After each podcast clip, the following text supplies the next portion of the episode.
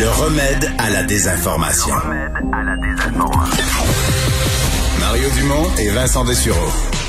Cube Radio. C'est l'heure de parler sport. Jean-François Barry, salut. Hey, bonjour messieurs. Me semble que c'est excitant. On a beaucoup de sport. euh, Oui, oui, oui. C'est le fun que tous les sports se, se chevauchent, puis en même temps a des séries, les DG peuvent transiger. Mais là, par-dessus tout, on a du Canadien aujourd'hui parce que là, évidemment, un nouveau joueur euh, pour les médias, c'est un nouveau jouet. Et là, est-ce qu'on a un nouveau jouet qui parle français alors qu'on ne l'avait pas prévu?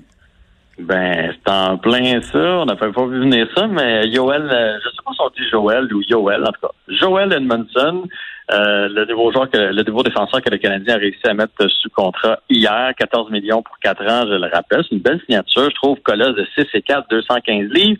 On apprend que c'est un Manitobain qui vient de Saint-Lazare, au Manitoba, et que c'est une petite communauté francophone. Donc, sa famille paternelle ne parle qu'en français, c'est ce qu'on a appris aujourd'hui dans son point de presse, et il a lui-même étudié euh, en français lorsqu'il était à l'école. Mais au Manitoba, il a dû apprendre, il doit être bilingue, il a dû apprendre un petit peu l'anglais aussi quand même au Manitoba. là. Non, mais il, il parle, il parle anglais là. Ça, ça pas de, de cachette. il parle C'était une joke, euh, c'était une joke. Oui.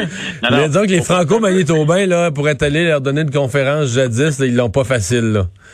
Non, mais il parle en anglais, mais bref, euh, il, a, il a entendu parler longtemps français, donc tu sais, c'est quand même plus proche. Ça va être plus facile à apprendre pour lui, plus facile que Mais ça. là, il parle pas un mot. Ben, euh, il a pas osé, là. C'est un peu ça Mais c'est ahurissant. là. Sa famille paternelle parle juste français, vit en français. Puis lui, il- je comprends que c'est pas sa première langue, là, mais il parle pas, là. Ouais, mais en même temps, là, ça fait un- ça fait dix ans là, qu'il est parti de la maison. Hein? Quand tu es un prodige comme ça, là, à 16 ans, tu quittes la maison, puis là, ça a été en anglais toute sa vie. Mais moi, je parle espagnol juste quand je vais dans le sud, puis tu me redonnes trois Corona, puis je leur parle. Là, ça revient. Mais, mais c'est un, mais c'est un peu ça qu'il a dit. Peut-être qu'il n'y avait pas les coronas ça qui manquait. mais il a dit que euh, si on lui donne un petit peu de temps, là, tu sais, ça va, ça va revenir. Non, ça va revenir vite, je comprends. Non, mais c'est juste que je suis, je suis toujours, je suis toujours euh, renversé par la rapidité de l'assimilation puis de la perte. Moi, je l'ai dans, dans ma famille. Mon grand-père du monde, là, je pense que c'est trois de ses frères qui sont allés, tu les l'époque des tisserands du pouvoir, sais, sont partis travailler aux États-Unis, là, dans le, le New Hampshire et tout ça. Là, ils partaient du bas du fleuve, ils allés travailler aux États-Unis parce qu'il n'y avait pas d'ouvrage, il y avait, avait plus de terre à leur donner, puis il n'y avait pas d'ouvrage. Et la, dire, la génération d'après était bilingue, puis la génération d'après était pas bilingue, mais savait quelques mots français. Puis là, les jeunes, là, ceux qui ont 18 ans aujourd'hui, la quatrième génération, là, ben, ils savent même pas que leur nom, là, que Dumont, là, ils savent même pas que leur nom est d'origine française ou ils sont même pas au courant de ça. Tu sais, ça se perd, là. Vois, vite. de- de- D'être bilingue à marmonner quelques mots à même plus savoir que ça a déjà existé dans tes origines. là. C'est fou. Bon, Ouais, on, parle plus on parlait plus de sport, là. Je me, je, je me suis laissé aller. Excuse-moi. C'est un autre dossier. Mais je vais dire un peu comme Paul Byron. Paul Byron, quand il est arrivé, lui aussi parle, parlait baragouinait un peu le français. Puis plus ça va, euh, plus il s'exprime en français dans les entrevues et tout ça, quand il donne des entrevues après les matchs. Donc, euh, on risque d'avoir quelqu'un d'autre qui, peut, qui va pouvoir nous dire quelques mots en français cette année. Mais au-delà du français, au-delà de la langue, on a appris qu'il est tellement content de s'en venir avec le Canadien parce qu'effectivement, c'était l'équipe euh, euh, fétiche de son père. Donc, le Canadien, les autres, là, ça jouait à la télé quand il était, quand il était jeune. Mais c'est sûr, des comment le- franco-manitobains, les Canadiens à l'époque, c'était les joueurs francophones, là. En plein ça. Fait que, puis, il aime comment le Canadien est bâti, beaucoup de vitesse. Il dit là, on va avoir une défensive plus robuste et il faudrait pas oublier, il dit-il en souriant, qu'on a le meilleur gardien de but au monde. C'est ce qu'il a dit aujourd'hui. Bon. Il, il est là pour une 25e Coupe Stanley. Il en a gagné une avec les Blues, on se le rappellera. D'ailleurs, il retrouve Jake Allen, le gardien qu'on est allé chercher pour seconder, par, euh, mon Dieu, je m'en dis Patrick Roy, pour seconder Carey Price. Euh, puis les autres, ils l'ont gagné la Coupe Stanley. Il veut la regagner. Et ça a l'air qu'on lui a dit qu'il allait jouer avec Jeff Petrie. Fait que c'est juste du bonheur. Ben, ça va faire une belle paire. Jeff Petrie est 6-3, puis euh, euh, Edmondson est 6-4. Honnêtement, là, euh, c'est intéressant.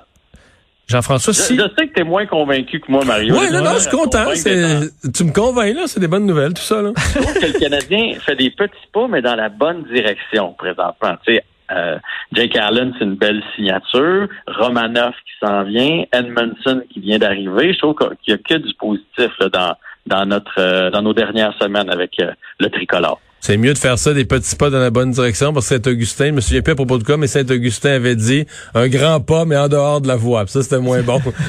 Mais ça, on a fait une coupe. oui. Oui. Euh, Jean-François, si un parent avait à choisir une ville bulle pour un, un championnat, un tournoi junior, là, je pense que les parents choisiraient en toute confiance Edmonton. Est-ce que c'est le Ouais, cas ici? que là, le nombre de cas euh, il est en montée fulgurante en Alberta depuis deux semaines. Oui, mais si tu veux une ville tranquille, faire Oui, une bulle, oui, oui, Halifax Edmonton, c'est dans les bons choix.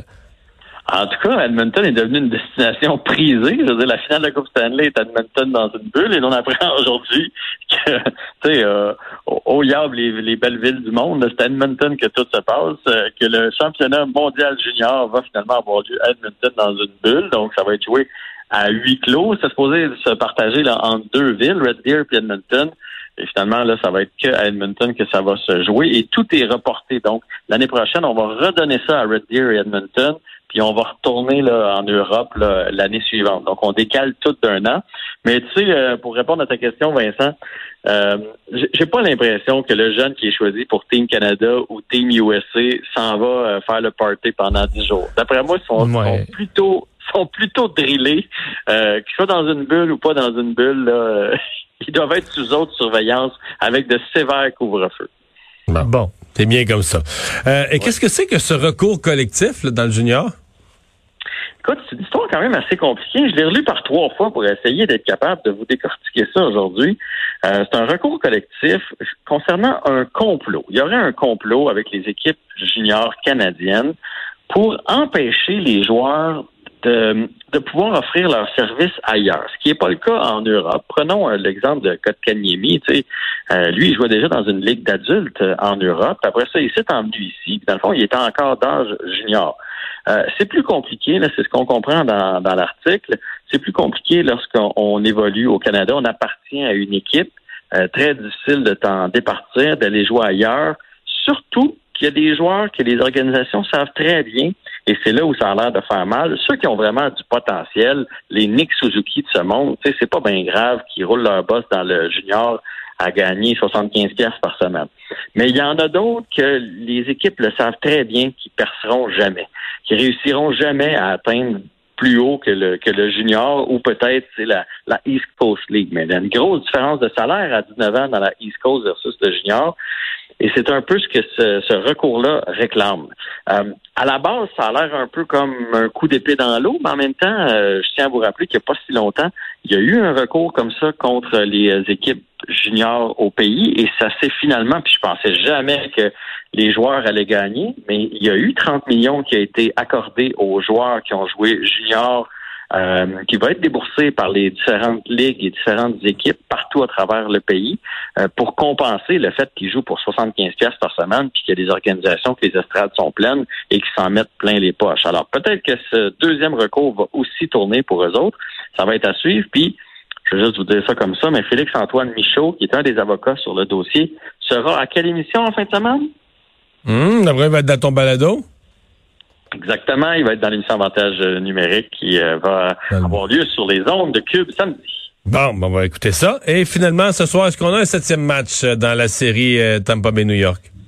Ouais, J'ai peur que oui. Je suis allé Ah voir oui? je- juste avant. Je- je- ben, écoute, tu sais, c'est qui mon baromètre? C'est Brandon Point. Est-ce qu'il joue? Et, et apparemment, il manquerait. Il va être euh, game day en bon français. euh, Donc, décision au jour le décision au jour le jour, décision à, à la- à l'avant, à l'avant, juste avant le match, là?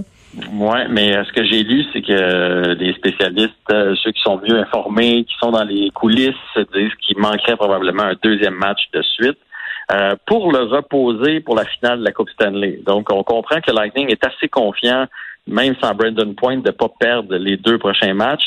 Puis ce qu'ils veulent, c'est avoir Point en pleine forme lorsqu'on va affronter les Stars de Dallas. Mais en tout cas, je serai devant mon téléviseur et m'a dit si tu m'offrais une bière puis quelques ailes de poulet, je traverserais la traque à Saint-Bruno puis j'irai écouter ça avec toi. Ah, c'est bien noté.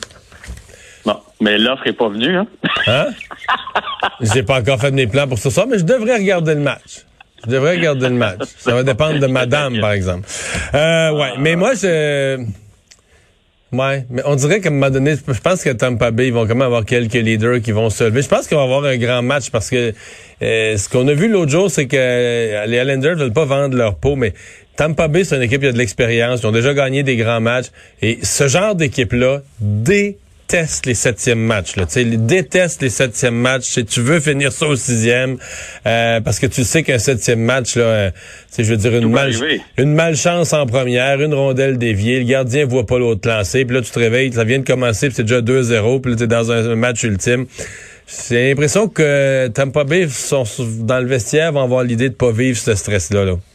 Mais... Ça se peut bien, puis mine de rien, dans le dernier match, ils ont dominé. Hein? Ils ont, je, en première, je pense en fin de la première période, c'était 10-4 les lancés.